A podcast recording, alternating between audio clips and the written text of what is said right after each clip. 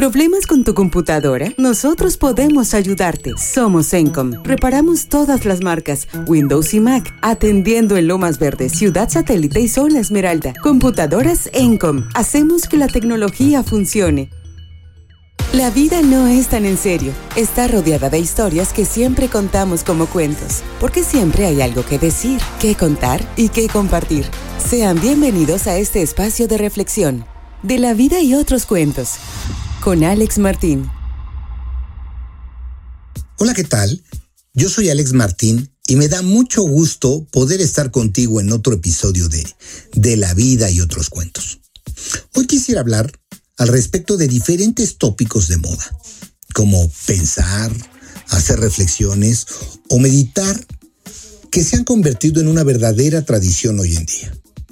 Y comienzo por mencionar por qué es importante la reflexión. En psicoafirma.com encontré un artículo de Ana Rodríguez, quien es licenciada en psicología con una especialidad en psicología clínica, que habla al respecto. Y coincido en el sentido de que la reflexión y la capacidad crítica es un rasgo distintivo de los seres humanos, donde analizamos y tomamos decisiones. Razón y mente son dos elementos que siempre han sido asociados a la capacidad reflexiva. Pero te invito a hacerte algunas nuevas preguntas. Reflexionar sobre qué y para qué. El primer paso quizá es respondernos al sobre qué cuál es el verdadero objeto de la reflexión. Eh, ¿A qué debemos observar o mirar? Eh, ¿Qué queremos conocer? Desde el marco de la psicología, pienso que hacer hincapié en la importancia de conocernos a nosotros mismos para hacer así un ejercicio más auténtico y honesto de nuestras relaciones personales, con nuestros amigos, en el ámbito familiar, con nuestra pareja o en lo laboral. Conocernos repercute en cómo ejercitamos nuestra conciencia en aquello en lo que estamos implicados o hacia dónde queremos ir. El siguiente paso es respondernos al para qué. Reflexionar nos ayuda a conocer, nos identifica como seres inquietos, capaces de aprender. La reflexión nos ayuda también a poner claridad. Es eh, aquello que representa dar foco aquellos aspectos de nuestra vida que pueden parecer confusos y pueden ayudar a clarificar las contradicciones o los conflictos internos que nos angustian o nos llegan a provocar ansiedad o temor. A continuación, quiero compartirte algunas de las claves que te pueden ayudar en el momento de la reflexión.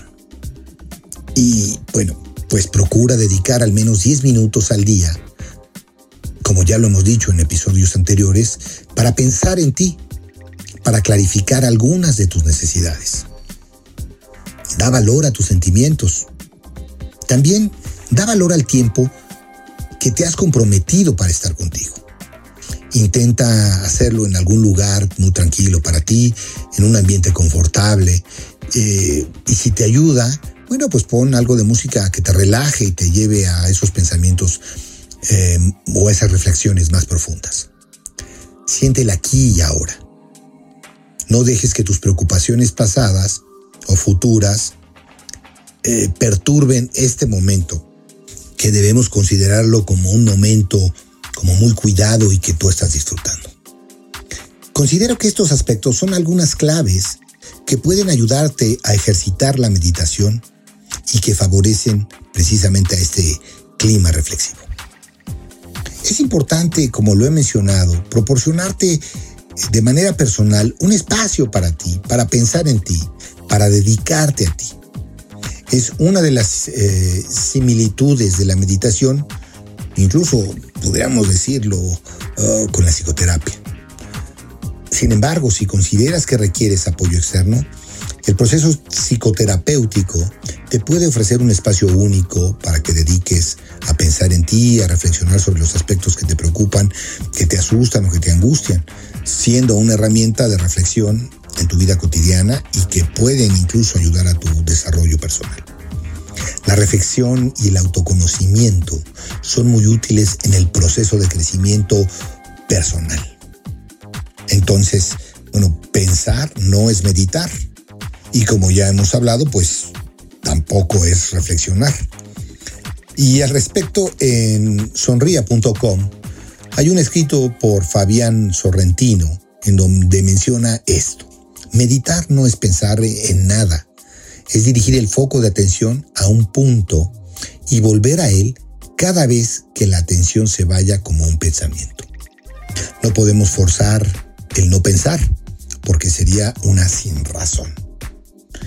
La diferencia entre meditación y el pensamiento consiste en la virtud de la tendencia natural de la mente. Es decir, trascendemos en el pensamiento eh, entre meditar y pensar. ¿En qué consiste? En que meditar implica separarse de todo el hacer, pensar y sentir que está sucediendo constantemente dentro de nosotros.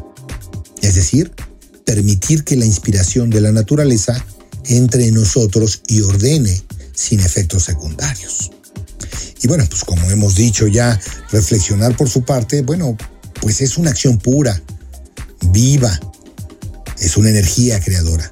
Sin ella, no podríamos volver en sí y generar conceptos propios. Entonces, el proceso de la reflexión da como resultado una inferencia y está explicado en la propia etimología del término. A ver, revisémosla. El prefijo re nos indica volver hacia atrás, transitar de nuevo intensivamente. El elemento flex habla de doblar, desviar.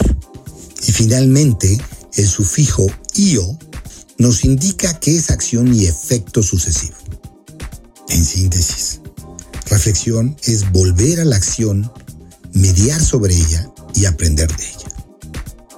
Por lo tanto, un proceso funcional para la reflexión podría ser abandonar los pensamientos en círculo que nos dejan siempre donde estamos y potencian nuestros estados de ánimo disfuncionales. Meditar sobre lo que debemos abandonar y soltar y reflexionar desde la libertad, libres de ataduras, inspirándonos para crear y transformar. Y bueno, estos dos temas de pensar, eh, reflexionar y meditar me llevan a vincular también el tema con una solicitud que nos llegó por parte de Enrique Beléndez eh, por WhatsApp, ah, que nos pide hablar un poco de la filosofía budista.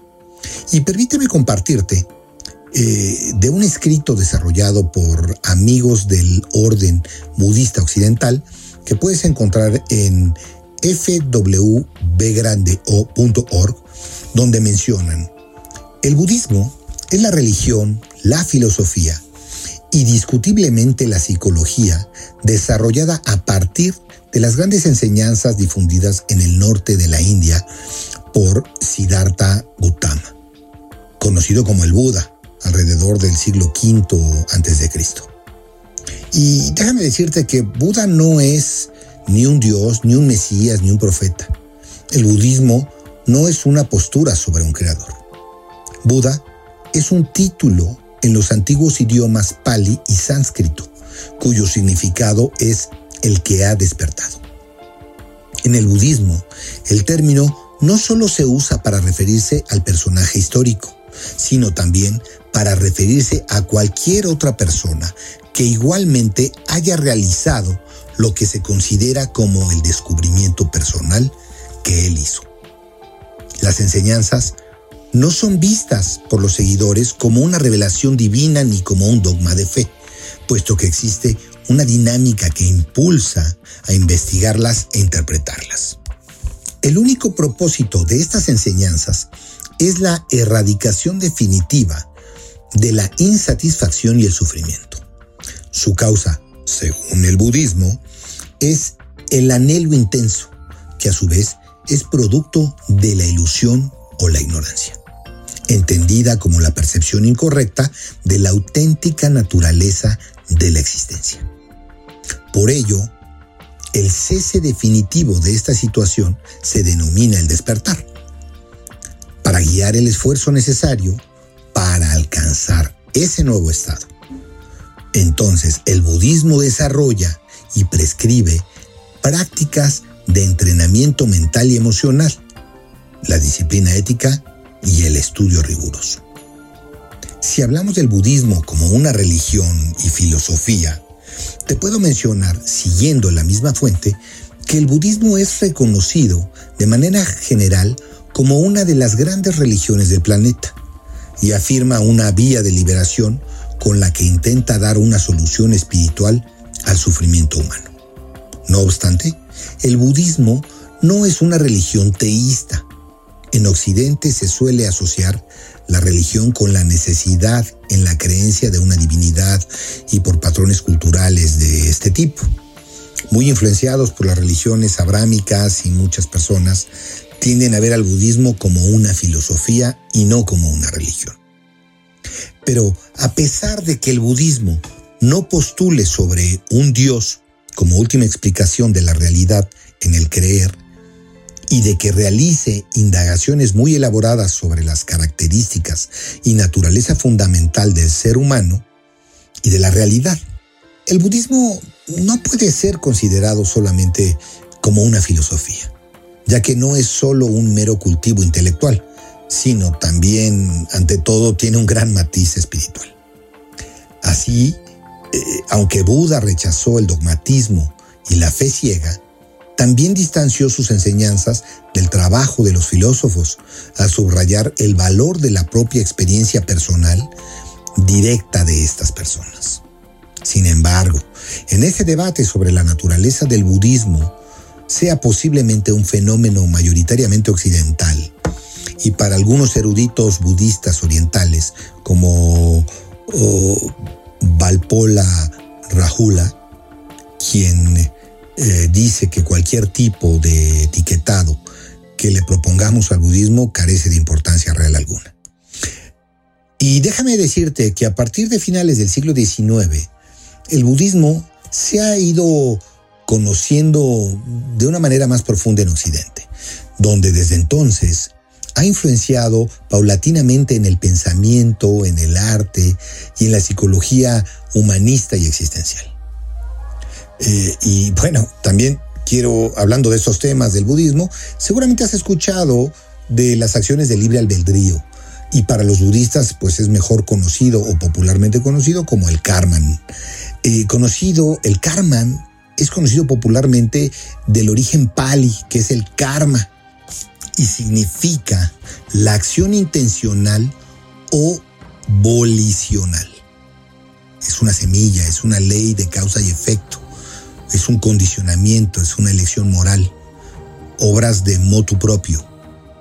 Y bueno, según el budismo, toda acción intencionada o elegida, el karma, crea toda variedad de resultados y nuevas condiciones llamada maduración o fruto, que son de alguna u otra forma similares a la calidad moral de la acción.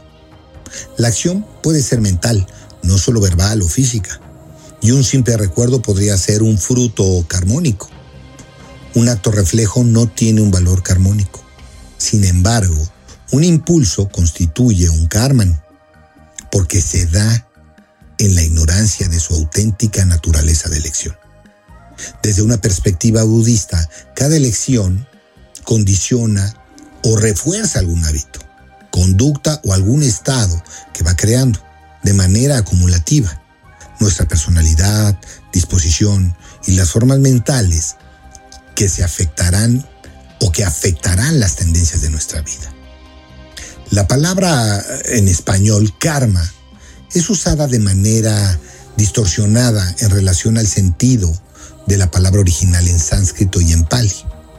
El karma o el kama no es ni un destino, ni una predeterminación, ni un castigo, ni una retribución. Es una visión budista. El karma, en español, es una más de las cinco leyes naturales o procesos lógicos del universo que son impersonales y en lo que no hay intervención divina, como puede ser también en el caso de la gravedad. Con esto, conlleva los procesos carmónicos de una manera inmutable. Ni siquiera un Buda puede escapar a ser afectado una vez que haya ah, producido alguna semilla carmónica en su pasado. Eso hace del karma una forma de condicionamiento, pero nunca una forma de un determinismo, porque la manera en la que afecta el fruto carmónico dependerá de la reacción ante él. En el budismo, las diferencias entre las acciones eh, volicionales se expresan solo en términos de habilidad o destreza.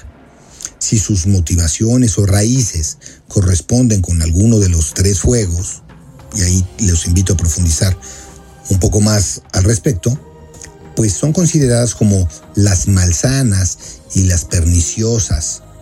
Y si corresponden a sus opuestos, pues son saludables.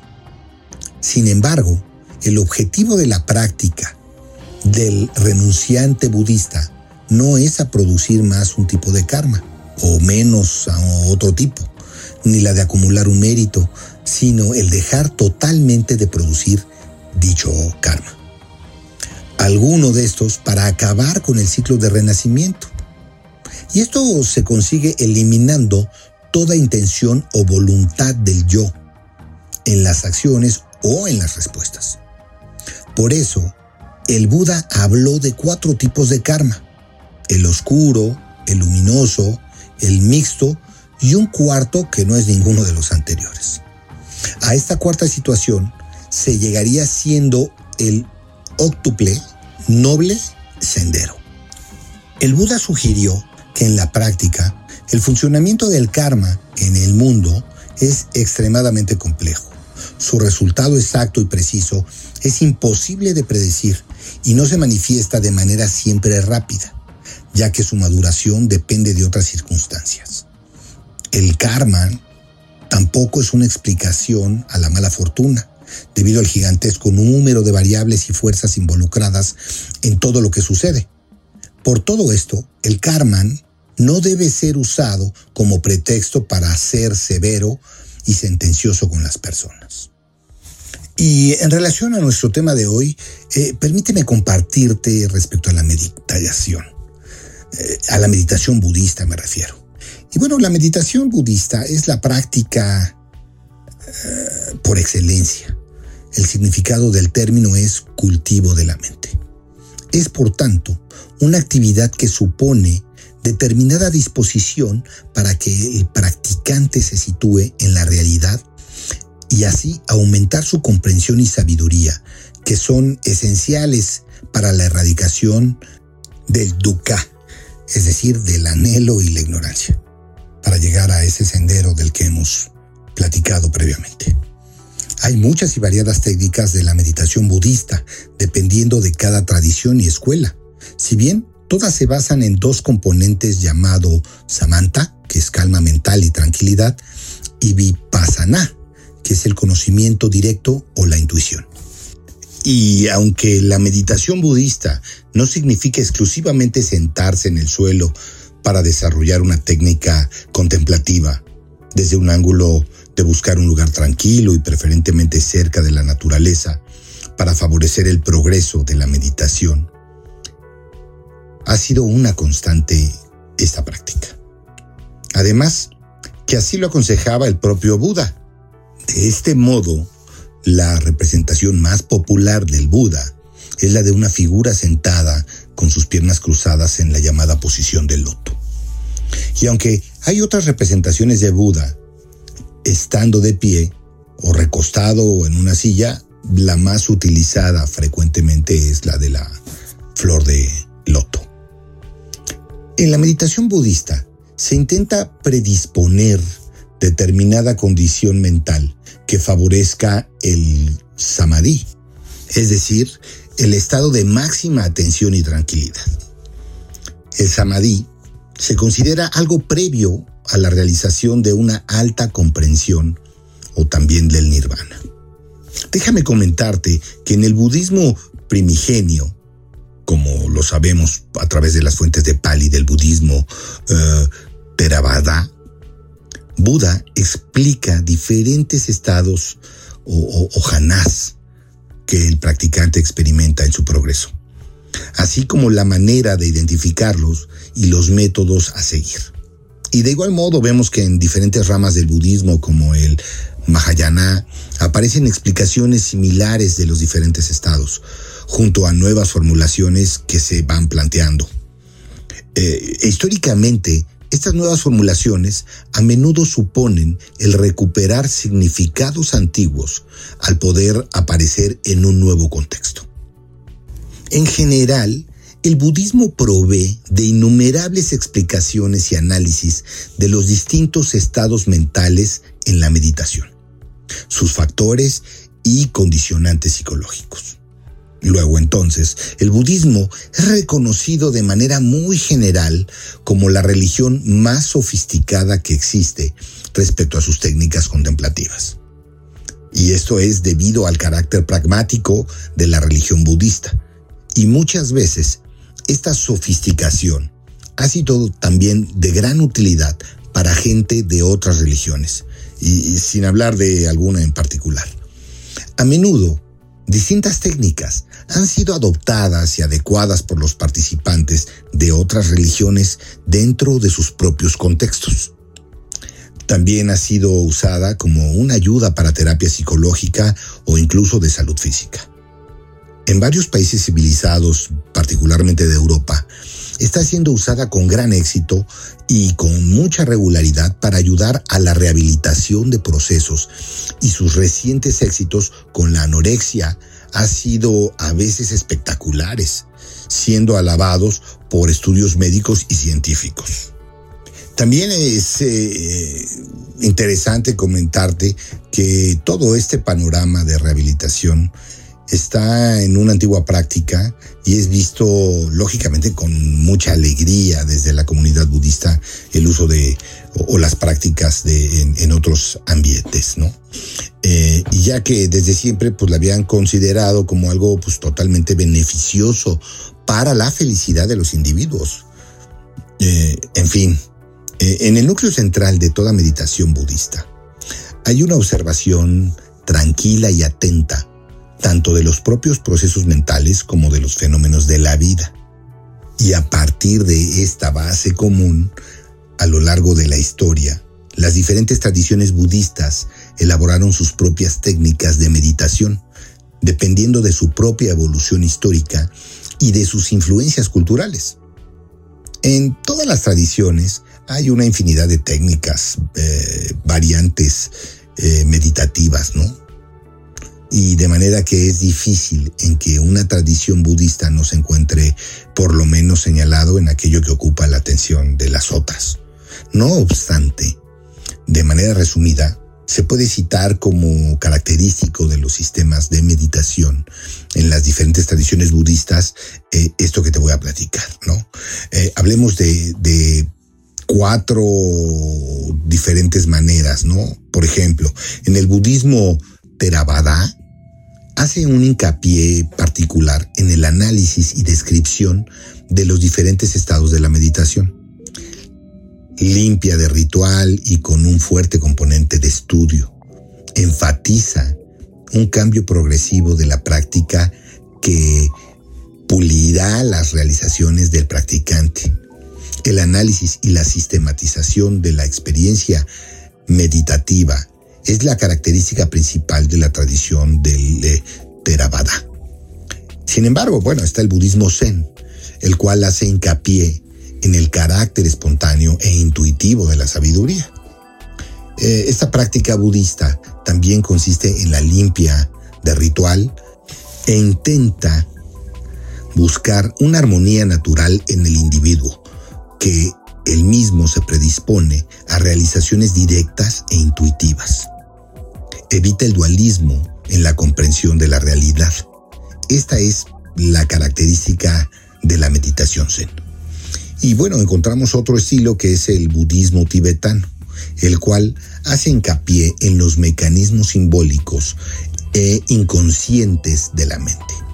Es una práctica ah, ritualista que intenta la transformación de la mente del practicante mediante un camino progresivo de realizaciones.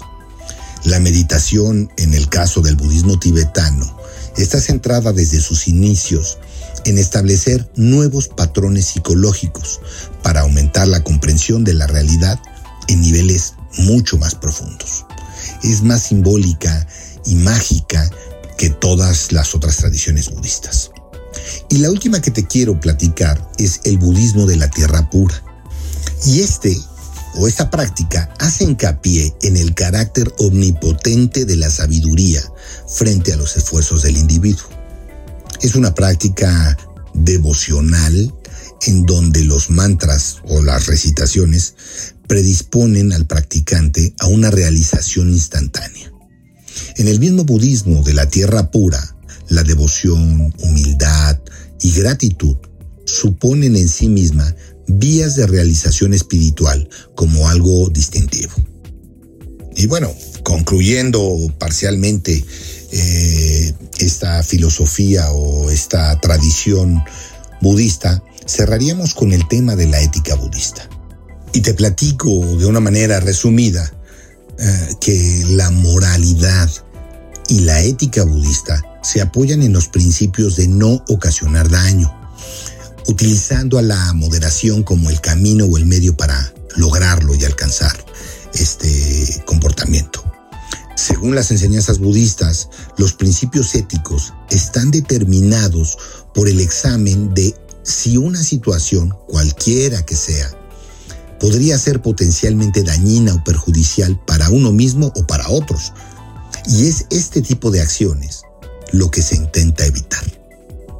En el budismo se utiliza mucho la expresión de mente hábil, que es aquella que evita todas las acciones propensas a causar sufrimiento o remordimiento. El esfuerzo y la intención son empleados para determinar la carga moral de esas acciones. Y bueno, como pueden darse cuenta, es un tema muy interesante, ¿no? Y te invito a seguir profundizando sobre él. Y bueno, no olvides mandarme tus comentarios y recuerda darnos tu opinión a través de mi Instagram en De la Vida y otros cuentos, todo junto en minúsculas, guion bajo oficial. Y también enlazarme a través de mi WhatsApp, que es el 5530 41 70 79. Yo soy Alex Martín y nos escuchamos hasta la próxima. Recuerda que la vida no es tan en serio.